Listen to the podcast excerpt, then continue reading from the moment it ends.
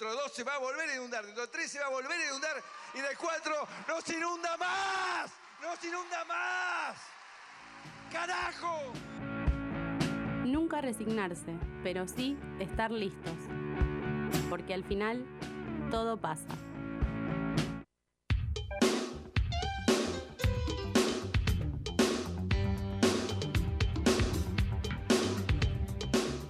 Y continuamos en Todo Pasa 20 y 18 de la tardecita noche de este hermoso viernes, Charlie. Y te cuento que la editorial de hoy tiene que ver con esta cuestión de salud. La pensé del lado de salud versus este, sanidad. Y vamos a explicar un poquito A ver. El- el- eh, a dónde quiero ir y hacia dónde queremos ir. Eh, la definición de salud en principio se refiere a un individuo o a un grupo de individuos. Sí. En cambio, lo que tiene que ver con la sanidad es algo más organizativo, ¿sí? El diccionario lo define como un conjunto de servicios gubernamentativos ordenados para preservar la salud del común de los habitantes de la nación, de una provincia o de un municipio. ¿Dónde lo vemos fácilmente reflejado esto? En el sistema de salud ya podemos nombrar, por ejemplo, médicos, enfermeros, camilleros, ¿no? Que obviamente es el, sistema de salud en general y donde quienes trabajan codo a codo todo el tiempo están en ese límite muy delicado de salvarle la vida o no a un paciente. Sí. Bien, lo que yo me pregunto en principio es, ¿acaso también un chofer de una línea de colectivos manejando ese bondi en, pleno, en plena Panamericana, eh, hora pico, en grandes ciudades donde el tráfico se hace realmente intolerable? ¿Acaso un piloto de avión cumpliendo su trabajo, yendo a tomar su vuelo consciente del esfuerzo y la importancia de que él esté bien tanto anímica como emocionalmente para asegurar un buen aterrizaje de ese avión? ¿Y aquel que decide este, dedicar su vida a la producción alimentaria, por ejemplo, no estaría acaso cumpliendo un rol importante dentro de la alimentación de nuestros peques? Y también entramos en la gran discusión de si efectivamente tuviéramos 10, 20, 30 años de una buena educación, de un docente dedicado a trabajar en un solo cargo y con un salario acorde, si no estaríamos salvando a toda una sociedad. Sí. Aristóteles hablaba de virtudes y se refería efectivamente a que cada uno de los ciudadanos tenía su virtud. Afirmaba que la felicidad es una actividad de acuerdo a la virtud. El hombre feliz vive bien y obra bien. El obrar sigue al ser para la consecución de su finalidad. Aun cuando la manera de vivir la vida sea elegible, en tanto que somos seres naturales, tenemos una finalidad. Dicha finalidad es la felicidad a través de la trascendencia, decía el- Aristóteles. Ser virtuosos es toda una obra que se aprende con el ejercicio de los hábitos buenos, con formación y requiere de experiencia y tiempo para ejercitarse en ellos. Para Aristóteles, el llegar a ser buenos, a ser virtuosos, dependerá de diferentes factores como son la naturaleza, los hábitos y la enseñanza. Y entonces estaban filósofos, artesanos, militares. Después, con el sistema capitalista instalado y la división del trabajo, aparecieron las diferencias salariales, por ejemplo. Uno entiende acorde al sistema, ¿no? El que más generaba, más ganaba. Y eso pasa en el día de hoy. Entonces, por ejemplo, un CEO de una empresa importante gana 10 veces más que un presidente de un Estado democrático. Y del mismo modo podemos pensar que en un país donde un salario promedio es de 20 mil pesos, ¿sí? Promedio decimos, Promedio, sí. hay por arriba y por abajo hay muy, muchos más. Muchísimo más, sí. El personal de salud que gana entre 40 y 60 mil pesos no es algo que alguien podría decir que esté mal pago, ¿sí? Y me voy adentrando en, en la idea. Sí, no está es- Bueno, Eh, es discutible, dale. Bien. Y después, por supuesto, está la particularidad de lo que cada uno cree que necesita para vivir y entonces el esfuerzo, la sobrecarga, la multitarea y demás. Y ahí específicamente es donde me quería detener, porque el sistema de salud de Mar del Plata, en general, pero en particular de Mar del Plata, mostró su peor cara, que es la cara de la precariedad laboral, y por lo cual tenemos a un personal que trabaja en una clínica privada, en un hospital estatal, y a lo mejor hace domicilios y trabaja en un geriátrico los fines de semana. Tiene cuatro laburos o cinco para apoyar a fin de mes. Claro. Los contagios entre el personal de salud marplatense cuadruplican la media nacional. El 35% de los casos de COVID-19 que registra la ciudad están entre trabajadores de la salud. A nivel nacional, esa cifra bajó al 7.8. ¿Cuáles son los argumentos? Bueno, falta de insumos, multiempleo y un relajamiento entre el Te sumo dato más sobre ese número que dijiste. Sí. Es el cuarto nivel más alto del mundo. Mm. La cantidad de enfermos en en Mar del Plata de la sanidad. Mirá, O sea, no, no solamente en ciudad, sino a comparación de un país. claro. O sea, hay tres países en el mundo que tienen más cantidad de contagiados de sanidad. Eh, y después estamos nosotros como, un po- como Estado, digamos. Sí, sí, sí, no, es, es realmente grave. Y no nos vamos a poner a cuestionar las necesidades individuales y los derechos que tiene cada trabajador en tomar la decisión de estar toda su vida trabajando, por lo menos su, su vida activa, y estar solo en casa para dormir, como conozco casos. Al respecto, la secretaria general de la Asociación de Trabajadores de la Sanidad, eh, AXA, Laura del Pir, indicó que la mayoría de nosotros, dije, estamos, eh, trabajamos en dos lugares. Algunos advirtió que se trata de una práctica mucho más recurrente entre los médicos, que a veces atienden hasta en cinco lugares. Esta fue una declaración para la capital. En general no cobramos mal, podemos decir que tuvimos aumentos importantes en el último tiempo e incluso muchos pagamos ganancias. Pero hay gente que necesita otro, ingre- otro ingreso, aunque también es cierto que muchos se administran mal, analizó. Y tampoco vamos a pretender entender a ese médico que de la misma manera que sobrecarga su trabajo y su tarea, este, digamos, y- y deja muchas cosas de su vida cotidiana por fuera, para no preguntarnos por qué no en todo caso alcanzan a entender e interpretar que su cansancio implica un, y su fatiga afectar a un tercero, ¿sí? Sí. Porque, porque así como son importantes, también es importante que estés bien. Y es sí, más que fundamental. Claro, y esta semana se conoció, por ejemplo, la denuncia de unos vecinos del barrio del Martillo por algunos eh, malos tratos en el servicio de las, de las salitas, y hacia algunos pacientes, dificultades para conseguir turnos, o profesionales que están pero que no querrían atender. Y también escuchamos al intendente Montenegro encontrando una manera muy sutil de decir reorganización, algo que los pediatras consideran que es un ajuste en su sistema de trabajo en la distribución de los francos y las guardias. Ahí Caro tenía el audio del intendente, vamos a escucharlo. Lo quiere abrir Montenegro. horario, sino cómo se estaba contratando la gente que tenía que cumplir los, los horarios de sábado y domingo. Y esto tiene que ver con un reordenamiento de- del, gasto del municipio, pero en ningún momento tiene que ver con dejar de prestar el servicio, todo lo contrario.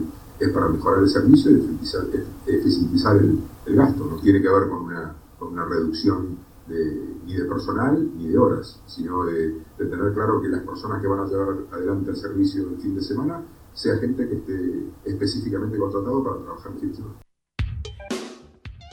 Ahí explicaba el intendente, ¿no? Y bueno, intentando este, argumentar. Hoy la secretaria de Salud, Bernabé, también habló algo de alguna diferencia entre lo que es hora extra, un trabajo extra a tu labor, y lo que es una bonificación por una guardia, por ejemplo, ¿no? Y es un debate que está muy instalado en el sistema sanitario y se están reuniendo para esta cuestión. Ahora, la otra pregunta que viene es, ¿debiéramos todos los y las trabajadoras de este país tener mejores salarios? Sí. Claramente que sí. Entonces podemos soñar con que esa enfermera trabaje en un solo lugar y poder disponer de su tiempo libre para disfrutar de la vida. Y lo mismo así con el docente, que está ganando entre 23 mil y 24 mil pesos por este cargo. Podría tener un solo cargo que le deje la tranquilidad de no tener que pensar todo el tiempo en cómo llegar a fin de mes e incluso perder ese deseo y ese sabor hermoso que significa enseñar y educar. Y la paciencia, fundamental. Y la paciencia, por supuesto. Bien, y todos deberíamos pretender y querer conseguir ganar mejor, pero en el sistema capitalista como está, es muy difícil y lamento decirles, eso no va a pasar. No, jamás. Y entonces terminamos apelando a ese amor por la profesión, a esa vocación que en definitiva todos tenemos y que es la que nos guía en este mundo y nos lleva a levantarnos todas las mañanas y a pensar que podemos cambiarlo. Punto. También es una cuestión que se aprovecha el capitalismo para exprimir Claro. nuestra vocación y decir, bueno, hacer lo que te gusta, lo que vivís lo que te gusta, sí, Sí. pero bueno, también quiero ganar por lo que me gusta, lo que me- mis horas de laburo significan y me llevan. El trabajo debía tener como finalidad alcanzar para, para subsistir, para vivir. Claro. Y eso no está pasando. Es la famosa trabajar para vivir o vivir para trabajar. digamos. Exactamente. Creo que si de algo ha servido esta pandemia es para darnos cuenta que tenemos un sistema económico, laboral y social muy frágil y que las víctimas se cuentan de a muertes, pero también hay víctimas que van a quedar heridos y heridas y que van a ser esos profesionales que se sintieron atacados y agraviados por algún desagradecido que los culpa de ser portadores de un virus y por ahí terminar afectando e infectando a más de uno por hacer simplemente y Su nada más trabajo. que su trabajo. Totalmente. Creo que sigue un momento de reflexión y un momento para darnos cuenta que podemos cambiar algo, que debemos cambiar algo y que por supuesto no va a ser fácil. ¿Quién dijo que es fácil? Desde el Estado, por ejemplo, una idea, se podría incentivar la formación profesional de la salud, abrir carreras, facilitar certificación de títulos. Y hay algunos trabajos al respecto, estaba escuchando y leyendo, hay algunos intentos en principio por darle más valor, ¿sí? esto que hablamos de que ganen un poco más, Sí. pero también para que incentivar, porque realmente eh, en el mundillo universitario se dice que aquel que estudia enfermería consigue trabajo enseguida. Sí, porque nos falta gente. Y, y mirá vos qué interesante, yo te preguntara, si ese personal que trabaja en tres lugares hoy le alcanzara con su salario para trabajar en uno, se abren dos ofertas laborales. Totalmente. Mm. Ah, e incluso te diría que no tendríamos la, la oferta laboral para cubrir esos, esos lugares, pero sería importante em- empezar ese proceso. Ah. ¿Y desde dónde? Desde la motivación para, para ejercer y estudiar. También es una contradicción, no una contradicción, pero te marca un poco el hecho de decir, se dice en el mundillo de la universidad que vos estudias enfermería y conseguís trabajo, tenés que conseguir tres trabajos para poder subsistir. Eh, Bueno, bueno, claro. ¿Me explico dónde voy? Pero, pero distinto es estudiar periodismo como hicimos No, nosotros y saber que salís a la calle y, la- y No, trabajo no tenés. A lo que voy, justamente, vos sabés que labura- estudiás eh, enfermería y trabajas, eh, pero tampoco hay una. te- Tenés que trabajar tres trabajos y le sacás la chance a dos personas más de trabajar. O sea, Claro. con la, la- la gran cantidad de horas que tenés que utilizar de servicio para poder vivir, e igual conseguís trabajo, digamos, e igual que fuera de trabajar, de trabajo. Me, me, me, me, me- explico dónde voy. Es como que una persona, si Sí, realmente pero eso, pero eso por los, por los magros salarios que se pagan. obviamente, Claro, eh, se solucionaría de otra manera. Claro, si, si- si vos ganaras bien, conseguís un trabajo, quiere decir que mucha más gente puede estudiar enfermería y mucha más gente conseguiría trabajo ¿Y de sí? enfermero. Ahora, con la gran cantidad de horas que tenés que hacer, igual conseguís trabajo. Quiere decir que está muy mal pago y que no hay tanta cantidad de gente que quiera hacer ese trabajo tampoco. Por las, Y no. por las malas calidades de ahí y justamente por el saber que te metes en un laburo que tenés que trabajar mucho, que te arriesgás, que por la poca eh, capacidad que tienen lugares de cuidarte, como enfermero también tenés la chance de contagiarte. Digamos, es como un cote que te lleva a tener que estudiar en algo que te gusta, que te explotan porque te gusta, que ganás muy mal y que tenés que hacer muchas horas encima. Y que te Claro. arriesgás.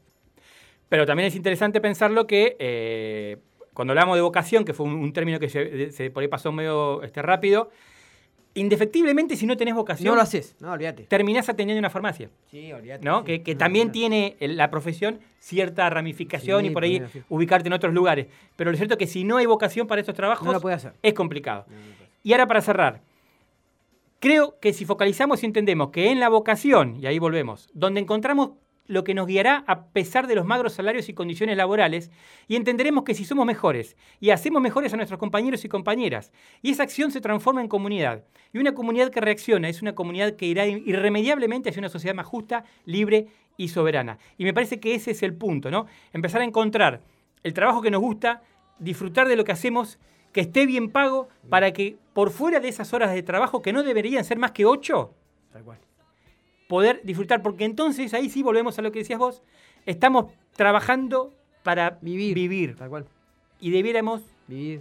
No, No, al revés. Estamos viviendo para trabajar en vez de trabajar para vivir. exactamente, debiera ser un pequeño margen, e incluso te diría más, eh, en- desde la izquierda se ha pensado en hacer jornadas de seis horas, Sí, incluso menores, para que la oferta laboral se, se amplíe, pero debiera alcanzar, y, y cuando hablamos de que hoy la canasta eh, pobreza está por encima de 35 mil pesos, alguien que gana 40, como sueldo único, estás ahí, tampoco es que tenés una cuestión muy holgada. ¿Qué es eso? Eh, que- Y ese es el es gran lo, problema es lo que hablabas al principio del tema de los 20 mil pesos, que es el sueldo de promedio, que hay mucha gente que gana por encima y hay gente que gana 40, ponele como Claro. supuestamente bien pago. Y no está bien pago, porque no te alcanza para pasar, te a- alcanzás a pasar la línea por esa muy poquito. O sea, vivís, pero vivís nada más. Claro, no, pero- no, no consideres darte ni un pequeño gusto, ni pensar más allá, porque no te alcanza más que para llegar a Claro. fin de mes y comer. Y lo grave es que en el decil de trabajadores, insisto, están el doble por encima de lo que gana la media. Imagínate Claro, todo lo que eso, queda claro, debajo de ni eso. ¿no? hablar de que estaba abajo, ni hablar. Gente, esta fue la editorial de Todo Pasa. Vamos al tanto y volvemos.